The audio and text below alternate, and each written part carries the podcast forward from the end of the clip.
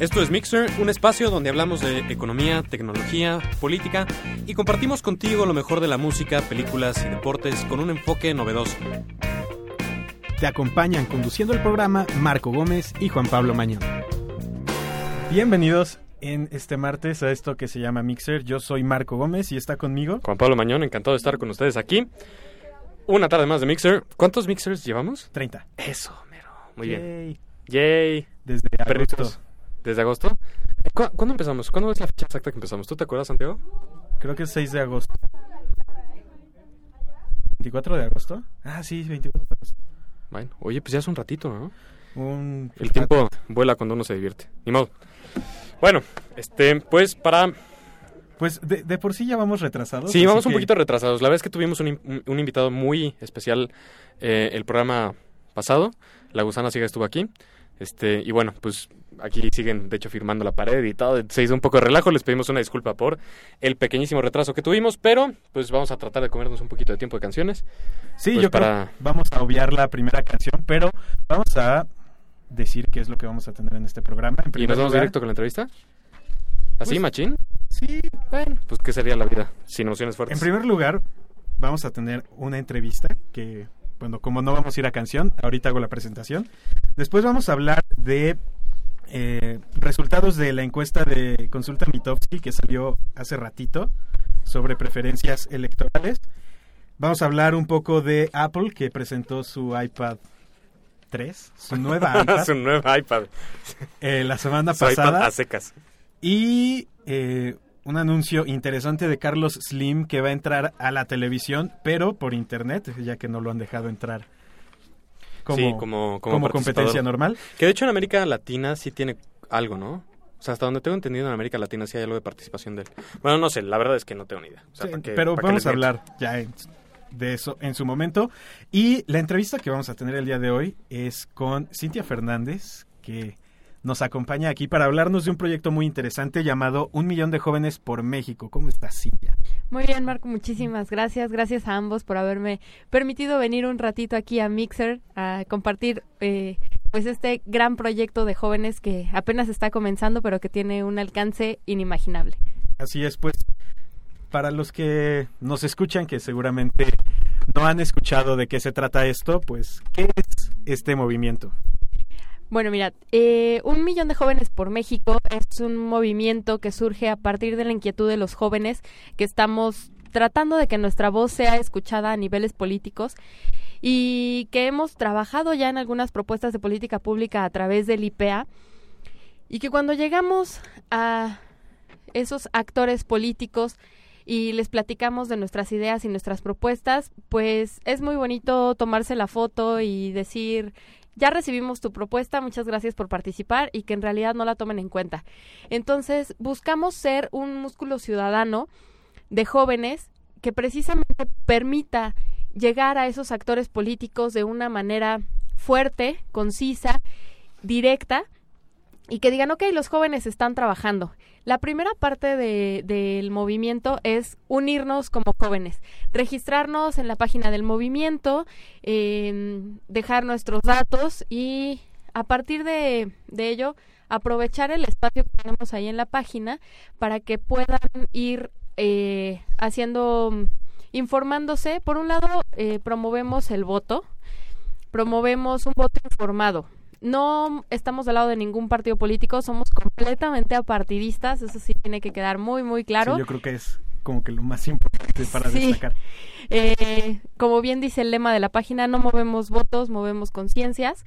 Y la idea es que nosotros aprovechemos ese, ese espacio para promover un voto informado. En la misma página hay un espacio, hay una pestaña donde dice infórmate e informa, donde van a estar condensados, condensada la información que están diciendo los cinco candidatos presidenciales acerca de los cinco ejes estratégicos que nos preocupan como jóvenes y que están en la agenda que viene en la página, ¿no? Ahora, Cintia, perdón que te interrumpa Sí. un poquito, pero eh, eso es un tema muy importante. La verdad que los ciudadanos tomen un voto consciente, creo que es una parte muy relevante porque obviamente tratas de votar, bueno, o de que tu electorado vote siempre por ideas y por propuestas, y no tanto por si está guapo, si es pena de copete, si es mujer o lo que sea, ¿no? Este, Claro. como que irse un poco más a, al- a lo que ellos proponen como, como candidatos. En ese sentido, ¿tienen ustedes en el movimiento algún previsto algún tipo de mecanismo de, de seguimiento de propuestas, algo que le dé como manutención a eso? O sea, que, que podamos ver si cuando esa persona sea hombre o mujer, llega a la presidencia, sí está cumpliendo, ¿no? Exactamente, ese es el propósito del movimiento. Tal cual. Así es. Que una vez que llegue el candidato que llegue a la presidencia, se le pueda dar un seguimiento a través de las unidad, eh, universidades y grupos de jóvenes, células juveniles que se van a formar por código postal, que de hecho para eso en el registro de la página se les pide código postal para después agruparlos en células ciudadanas que puedan estar trabajando en sus problemáticas locales y a partir de eso decir, ok, este candidato eh, tuvo estas propuestas, ¿con cuáles no ha cumplido? Ah, pues con estas, ok, entonces vamos a presionar para que esas propuestas se cumplan y se puedan verdaderamente hacer. Y no solamente con los candidatos presidenciales, sino con jefes de gobierno, diputados locales, etcétera. Muy interesante. Oye, ¿y hay algún tipo de apoyo institucional? Ya nos estamos diciendo que el chiste es que sea completamente apartidista y que sea un punto de vista muy objetivo, pero ¿Hay algún tipo de vínculo con los partidos políticos en cuanto a un acuerdo de cooperación, en cuanto a, por ejemplo, nosotros accedemos a darte información o, o, que ustedes otorguen espacios o, simplemente es un mecanismo de vigilancia completamente aparte? Así es, es un mecanismo de vigilancia completamente aparte. No hay ningún acuerdo con ningún partido político, eh, no hay espacios. No hay una línea, no hay... No, no, es simplemente, es enteramente ciudadano. Muy bien. De los cinco de los cinco candidatos. De los cinco candidatos. Así es. Ahorita si entran a la página van a poder ver solamente a cuatro, eh, pero prontamente reorganizaremos esa ese espacio porque obviamente por por dimensiones de pantalla eh, de pronto ahora con el nuevo candidato este ya nos movió un poquito la página hay que también que esperar a ver si le dan el registro. Pues sí sí hasta el momento no sabemos. Constitucionalmente en teoría se puede no sí, está previsto. Y ustedes ya preguntando abiertamente sobre Cloutier, ¿le van a dar el espacio antes de que haga una resolución el IFE? Eh, no. No. Una vez que sea eh, promulgado como candidato, entonces, estará el espacio, sí, porque lo que buscamos hacer en este en esta pestaña de la página es dar información completamente actualizada de lo que están diciendo mm. los candidatos referente a esas cosas. Entonces, pues si no es candidato, en realidad no podemos hablar de sus ideas. Vi por ahí algunos jóvenes que están, eh, bueno, algunos jóvenes, pues quizá con un liderazgo un poco más mediático, porque obviamente todos los que están formando parte de, su, de, ese movimiento tienen un liderazgo muy particular, pero vi algunos que están formando parte del movimiento y que lo están promocionando fuertemente.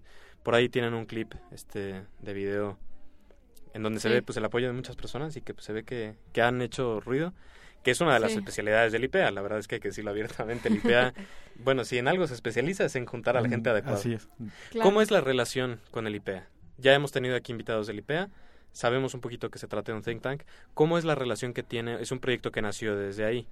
Pero ¿cuál es el tipo de soporte que le da la estructura del IPEA al proyecto? Eh, la estructura del IPEA precisamente lo que brinda al movimiento es un respaldo de varios tipos, tanto académico, llamémoslo de alguna forma, eh, con líderes y con asesores informados, líderes eh, muy importantes, como lo son, por ejemplo, Alejandro Martí, Xochitl Galvez, entre muchos, muchos otros, que están coachando de cerca todo lo que se está planeando, todo lo que se está diciendo, eh, y que apoyan mucho al movimiento, pero digamos, en cuestión de asesorías, más que en otra cosa.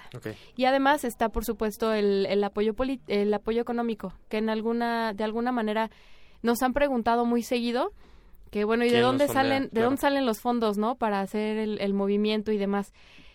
Salen precisamente de todas las personas que colaboran con el IPEA, porque todas las donaciones que se hacen al IPEA son sin nombre.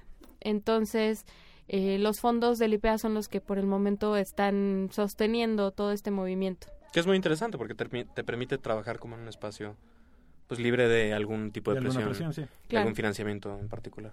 Muy bien, pues muy interesante. Si se quieren unir, eh, ¿dónde, ¿a dónde se tienen que dirigir? Eh, principalmente a la página porque es ahí donde está el registro y sí les pedimos que se registren, no solo que vean la página porque a través del registro podemos tener sus datos y contactarlos después. ¿Cuál es la página? Es www.unmillondejovenespormexico, todo seguido, punto .mx. Ok, bastante sencillo de aprenderse. Claro. No, y además Y- con una repercusión importante, porque Sí. sí, es algo que, gracias al bono demográfico y al, al clima de, de una política quizá un poco mediocre que estamos viviendo, pues este tipo de esfuerzos es la respuesta a todos esos reclamos que hemos hecho abiertamente de ¿y qué rayos le va a pasar a este país? Bueno, pues ahí está la respuesta, un millón de, de jóvenes por México.com. Punto MX. Punto MX. Sí, y también nos pueden buscar en redes sociales. En Facebook estamos como un millón de jóvenes por México, pero el uno es eh, numérico. Número. Y en Twitter en un millón por México, Por con con X. Y que la verdad que los jóvenes sepan que sí tiene una repercusión importante en la vida pública del país. Claro, y que precisamente nuestras acciones son las que le dan peso a la a lo que es verdaderamente la ciudadanía, Claro.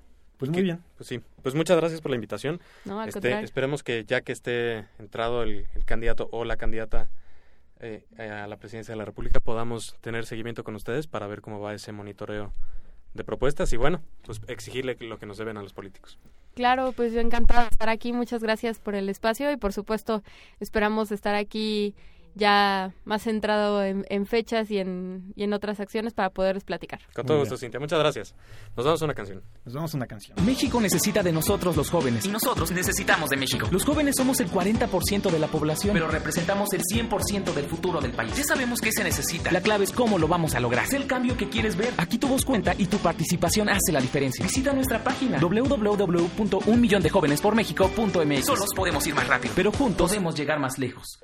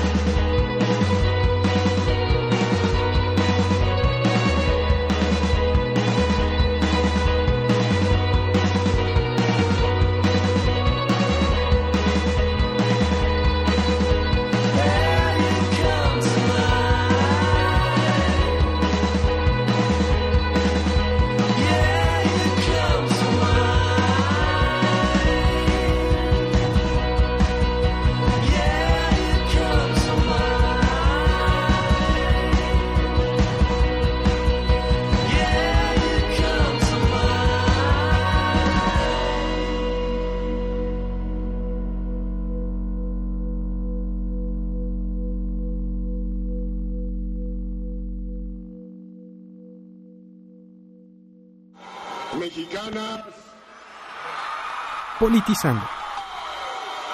y mexicanos.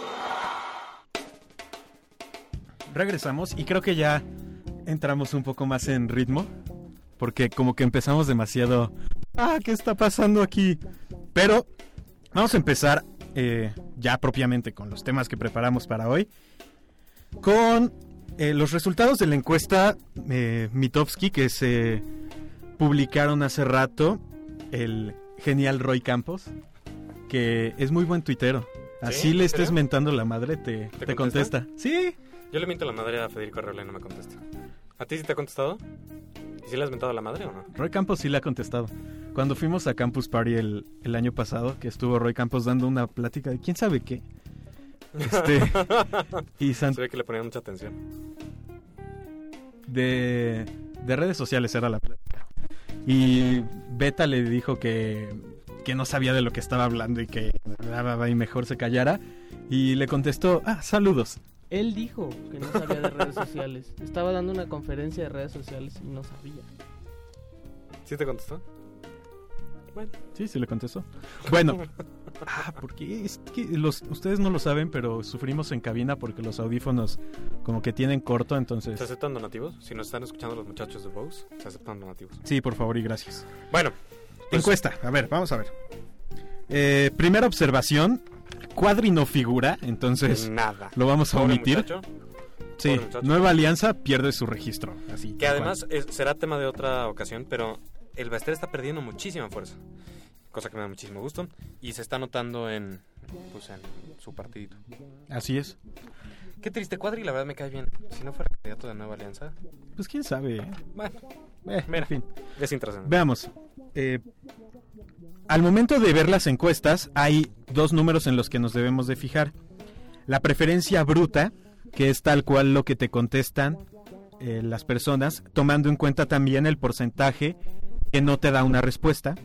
Y está la preferencia efectiva, que es quitando esos que no te han dado una respuesta y tomando al resto como 100, cómo se distribuirían las preferencias. En el caso de eh, Enrique Peña Nieto, tenemos que de febrero a marzo pasó del 40.6% de preferencia bruta al 38.5%. Son dos puntos de caída. Con Josefina Vázquez Mota vemos también una caída de 24.7 a 24.2, lo cual estadísticamente no se movió. Y lo mismo con Andrés Manuel, que pasó de 17.4 a 17.8. El porcentaje de personas que no contestó o que no sabe aún por quién va a votar es de 19%, que se me hace un poquito alto todavía. Pero es que también es acorde a los candidatos. Sí, claro. Es muy triste, pero sí. Es muy triste. En cuanto a preferencias efectivas, o sea, quitando a estos que 19% que aún no saben por quién van a votar, Y tenemos... haciendo de cuenta como si votaran. Y así, exacto. Y haciendo de cuenta como si votaran, tenemos que eh, Enrique Peña Nieto de 48.7 pasa a 47.6, es prácticamente un punto el que cae. Josefina pasa de 29.7 a 30, es un ligero avance, aunque igual estadísticamente no, quizá no dice mucho. Y Andrés Manuel pasa de 20.9 a 22, él sí se nota que tiene un Sí, el, el- ligero avance. casi casi lo que caen. eh, Peña. Peña Nieto y Josefina. Ahora, el tema de las encuestas es todo un alegato porque obviamente pues cada quien va a dar su encuesta y cada quien va a querer decir que su candidato es el que está ganando. Últimamente ha habido también muchísimo ruido por parte de la izquierda con respecto a esto. Eh, y bueno, pues el portal este SDP Noticias, pues cada vez que puede desmiente las encuestas de todo el mundo, a menos de que le favorezcan a Andrés Manuel López Obrador, o sea, ninguna, básicamente. Y es, es importante porque obviamente quien hay, hay un porcentaje de personas que utilizan, bueno, o sea, que ponen en práctica un concepto que se llama el voto útil. ¿Eso qué quiere decir? Que si ven que su candidato está perdido, si ven que su candidato ya no va a figurar en, las, en la presidencia, utilizan ese voto que le iban a dar para otra persona. O sea, en este caso, eh, por ejemplo, por poner un ejemplo, las personas que vayan a votar por Cuadri, si al final se dan cuenta que no, pues lanzarán su voto a X o Y. Así es. Ese movimiento es muy interesante porque al final creo que puede ser determinante en, en cuanto a la elección. Y es algo que todavía no se está reflejando en, en las encuestas, pero de ahí la importancia de que cada quien diga... No, No, de hecho, si se y-". meten a, a la página de Consulta Mitofsky, que es consulta.mx, chequen el documento enterito y si se les pregunta si la elección fuera entre estos dos punteros, tú que estás votando por el tercero que ya no figura, ¿para qué, ¿Para qué lado te vas? No, yo, yo lo mencionaba porque como cada quien está diciendo que su candidato es el que va a ganar en sus encuestas, porque es una forma de alentar ese tipo de cosas. O sea, de que tú digas, híjole, no, es que sabes que Josefina sí va súper bien. Entonces, mira, mejor ya no voto por, no sé, Enrique Peña Nieto y mejor le doy mi voto a Josefina para sumar puntos. Y es un tipo de estrategia, eh, pues como un poco barata, pero que están tratando de hacer. Y que ha sucedido además también pues, en todas las elecciones que tengamos memoria, ¿no? Cada quien pone sus encuestas y cada quien dice lo que quiere. Sí. En fin, ¿Qué, qué- como tendencia, ¿qué es lo que podemos dar de resumen? También ahí en la página de Mitofsky hay una gráfica de cómo se han movido y la tendencia es clara. Andrés Manuel prácticamente no se mueve, O sea, tiene un grupo de seguidores. tiene su grupo de fans y ese es su techo. sus groupies. Punto. No creo que se vaya a mover más. Después de lo que, de todos estos seis años de payasadas, Sí. no, no puedes crecer. A menos de que haya algún evento cataclísmico jamás predicho por los mayas, en el que de verdad se pueda es que caer sí- alguno de los sí dos. Es, sí es muy claro, porque si hay un grupo de personas que lo apoyan fielmente, su discurso... Mira, el otro día lo estaba escuchando cuando tomó protesta. La verdad es que de, de los tres, fuera del contenido, él es el que más me gusta como orador. Quizá puede ser un poco controvertido lo que dije, pero... Pero como orador me gusta más que como habla Josefina y me gusta más que como habla Enrique Peña Nieto. Tiene su club de fans, tiene su postura muy determinada. Este, y bueno, pues hay gente que, que va sobre esa tendencia y le gusta y tan tan. Pero de ahí, como tú muy bien mencionas, no se van a mover. Sí, no. Cosa que sí pasa con el, con los que van a votar ahora por Peña Nieto. Peña Nieto se ve un claro descenso y Josefina también se ve una clara mejoría. A principios, cuando se empezó a levantar la encuesta, PAN y PRD estaban peleándose por el segundo y tercer lugar. Ahorita ya se ve cómo Josefina se despegó de Andrés Manuel. Es un tema que pues vamos a estar monitoreando de aquí a julio, porque Sí, todavía resta muchísimo porque la guerra sucia todavía no empieza en no han empezado ni las campañas, aunque pues ya nos Ya empezaron a decepcionar. A recetar. Sí, no, no, yo sinceramente no han empezado las campañas y yo ya quiero que esto acabe. Ah, sí. Sí, hubo muchos casos muy deprimentes en el fin de semana.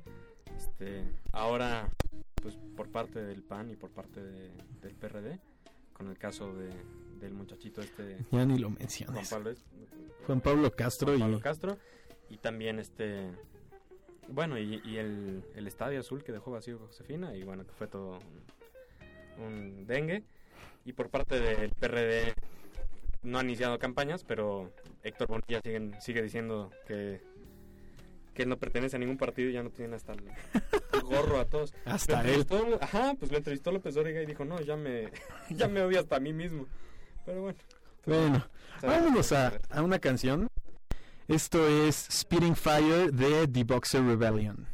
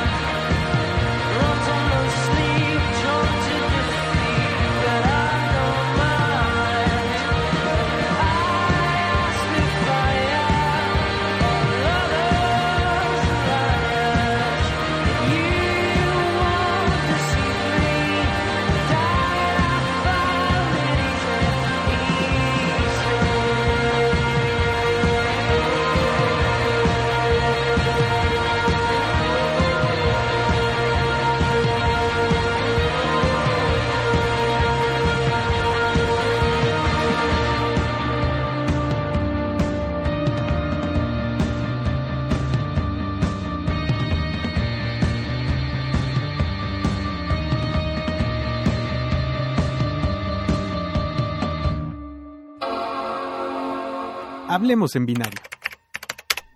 El señor productor me dice que ya podemos hablar. Bueno, Vamos a hablar de nuestra querida y siempre venerada Apple. ay, muy bien.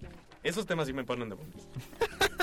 Pues, como todos ustedes sabrán, la semana pasada presentaron su new iPad, que ya... Sí, ya, ya sabíamos que iba. Sí, de hecho, ninguna sorpresa. Sí, mejor pantalla, pues buen rendimiento. Nada más, que es a lo que, lo que queremos tratar el día de hoy. Si Apple está ya en un serio proceso de sobrevaloración.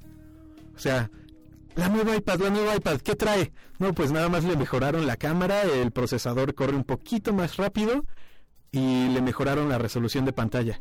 Ah, pues es nueva, cómprala. O sea, no sé si ya los consumidores están en una ya en, un nivel de fanatismo tal que te van a comprar lo que sea que saque Apple. ¿Sabes qué creo que fue muy interesante esta presentación? Que, en primer lugar, dijeron, ya no es iPad 3, es la nueva iPad. Creo que ese pequeño cambio, muy sutil, marca la tendencia de lo que va a venir haciendo Apple con respecto al iPad y con respecto a sus demás productos durante estos años. Apple ya le pegó al clavo, o sea, ya dijo, mira, ya sacamos un dispositivo, eh, se comía el mercado, somos inmejorables en ese sentido. ¿Qué más le puedes hacer a un dispositivo que lo tiene prácticamente todo? No necesitas más memoria, no necesitas más procesador, no necesitas que sea una pantalla más grande, ahora no necesitas que tenga mejor resolución. Entonces, el otro día leía una cosa muy interesante que decía, bueno, ¿qué pasó eventualmente con las laptops o con las iMacs? Pues que un día ya llegaron a donde querían estar, en una como zona de confort, y dicen, bueno, de aquí en adelante, pues sí, igual, si podemos, le damos mejor pila, si podemos, pues hacemos que rinda más un poquito el procesador, pero ya no necesariamente tenemos que cambiar o rediseñar el producto o, o hacer presentaciones con bombo y fanfarria. ¿Qué es lo que eventualmente ¿Qué es pasó lo que con los eventualmente iPods? pasó con los iPods? Exactamente. O sea que ya, ya llegamos a un límite en donde ya no queremos movernos de aquí. Y por eso ya no hace sentido que sea el iPad 3. Porque si le pones quizá, no sé, este, 20 megas más de almacenamiento, pues no tienes que hacer el iPad 3.1. Y no vas a estar haciendo presentaciones pues cada... Es, es interesante porque creo que Apple, que siempre ha sido una empresa visionaria, ya nos dijo cómo van a ser las tablets, por lo menos en un buen rato. Y de aquí a unos que serán tres años, pues saldrán, como han salido en otras ocasiones, y, y comparándolo con sus computadoras, saldrán laptops con Blu-ray, mientras las, las MacBook todavía no tienen Blu-ray, aunque son parte de, del board. Este, ¿Qué? ¿Que ya no tienen? ¿Ya no es parte del board? Bueno, es que no escucho entonces me, me está valiendo un poco lo que está diciendo. Pero bueno, o sea, están pimpeando como las computadoras y una que se gira y la pantalla táctil. Ya pues no le interesa eso y pues los demás competidores en ese sentido con las iPads pues harán un poco lo mismo, ¿no? Le meterán que el- la respuesta áptica y cosas que, iPod, que a Apple no le interesan y pues que ya no lo añadirá como features y por lo tanto ya no rediseñará su producto y ahora a partir de ahora simplemente será el iPad y ya está. Pues- Creo. No, sí, completamente de acuerdo. O sea, Apple ha llegado ya a un punto en el que ya no, no necesita ser tan innovador tan rápido. Pero, eh, de alguna manera se puso en el ojo del huracán y ahora, si Tim Cook salió a comprar galletas, lo van a, van a ponerlo en la sección de negocios. Tim Cook va a comprar galletas a... Pues sí. Y no solo eso, tiene la sombra de, de Steve Jobs, que dejó una compañía ya bestial. Entonces, pues también el pobre cuate ya no puede ser que valga el doble la compañía, porque ¿Quién sabe? Yo estoy seriamente preocupado por cómo está Apple financieramente. Tiene una liquidez brutal, como lo tenía antes de que quebrara. sí. Tiene un, quizá no tiene un, eh, un segmento de mercado tan amplio, pero en cuanto al, A fidelidad, precio, rentabilidad. no, no, no, ni siquiera eso. En cuanto a qué tajada se lleva del, del revenue ajá, del, del sector, o sea, es bestial. Y simplemente ver su valor en bolsa me preocupa demasiado. Una empresa de 500 mil millones de dólares que solamente está subiendo su valor por mera especulación, ya es mera especulación, que si Apple va a sacar el, su Sí. televisión, me, me preocupa realmente que Apple ya esté en una burbuja de una apreciación que de cosas que pueden venir, pero que también es muy probable que no no vayan a Sí, suceder. que no vayan a suceder y, y que es un poco el punto, ¿no? O sea, en el término de las, de las iPads, pues ya no puedes encontrar más innovación. El iPhone, pues sí, le puedes poner, no sé, 15 monerías más, pero ya no va a revolucionar la industria, por lo menos no en un buen rato. Sí. Pero como tú dices, ya entraron en esta mecánica de cada vez que Apple va a sacar una revisión, cada vez que ahí tienes a una bola de acción, ya no solamente son los fans, ya no solamente son los Apple fanboys, sino ya tienes una serie de accionistas que están ahí viendo cuándo anuncia el nuevo no sé qué para comprar las acciones en una burbuja que puede ser pues peligrosa, porque ya en valor de mercado que Apple salga y diga, ¿saben qué? Pues que nuestras acciones siempre no valen tanto, tendría una repercusión muy seria en, en las bolsas del mundo. Dado el tamaño que tienen, nada más. Además de que, como es la empresa con la que se comparan las demás empresas, una pérdida de confianza en, en una empresa tan grande como Apple, quizá tronaría a otras Sí, o empresas sea, de tecnología. generaría Generaría un... un- Un efecto como de sí, pérdida de confianza en las otras instituciones. Sí, si Apple están tronando, pues comprarán estos cuates. exacto. Pues ya veremos. Eh, sin duda, el sector tecnológico es un arma de doble filo en cuanto a, a innovación. Se ha avanzado mucho en los últimos años, pero llega un momento en el que ya no es posible avanzar tan rápido. Sí, o no tiene sentido. ¿O no tiene sentido?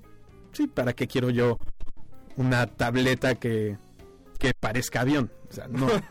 que vuele. Sí. Con hélices. Pues sí, o sea, hay un límite como Mm. razonable. Bueno, pues eso fue el, el iPad, la nueva iPad, que ya no es iPad 3. Y pues para darnos un respiro, nos vamos a una canción que es Here, the Pavement. I was dressed for success,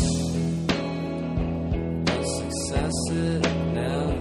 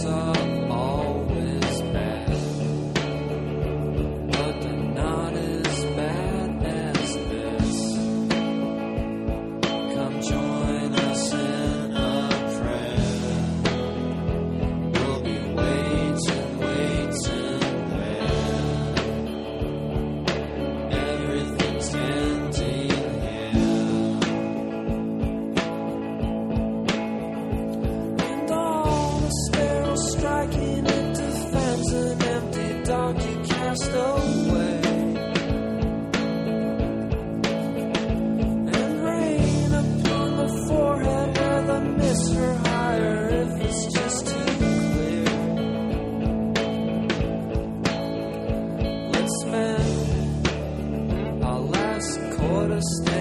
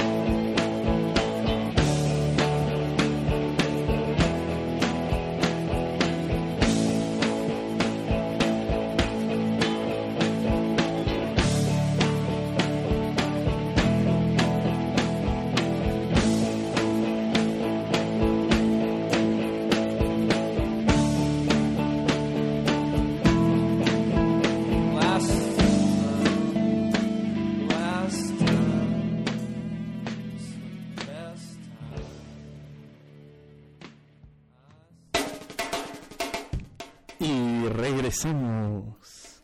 Estábamos entrando en calor para la siguiente discusión, riéndonos en- mientras ustedes escuchaban ese deleite de música. Y el siguiente tema es sobre Slim anunciando una cadena de televisión por internet, la cual va, se va a llamar Sora. Sora TV. Pues sí. Hora.tv sería la dirección. Exactamente. que significa ahora en italiano y pues en español un poco Bueno, sí. de cierto también, de cierta forma también significa lo mismo. Esto es porque pues al señor Slim no le han dado chance de entrar a la competencia aquí en México, aquí en México, en televisión abierta, en donde pues claramente domina Televisa y TV Azteca. Televisa y TV Azteca, más Televisa que TV Azteca.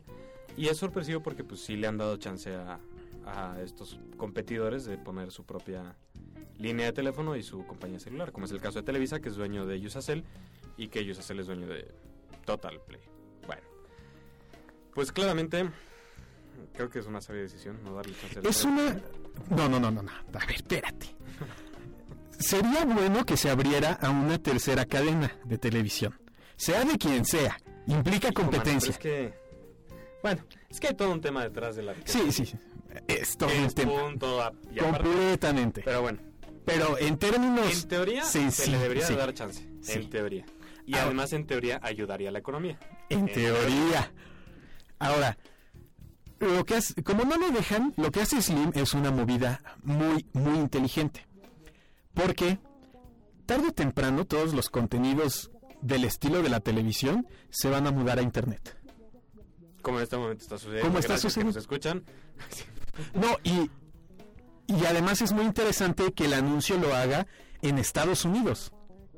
Sí, donde tienes una penetración de internet impresionante. Y donde las la- cosas ya se están moviendo hacia allá. Sí, sí, sí, pues nada más basta ver The Daily, Sí. eh, que es un- la primer eh, El primer periódico completamente para iPad. especializado para iPad.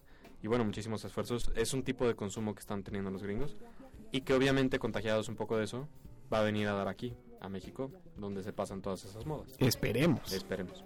Ahora, va a regresar, bueno, se dice que Larry King, quien fuera un entrevistador de CNN, regresaría como una de las estrellas principales a- en el canal de Slim.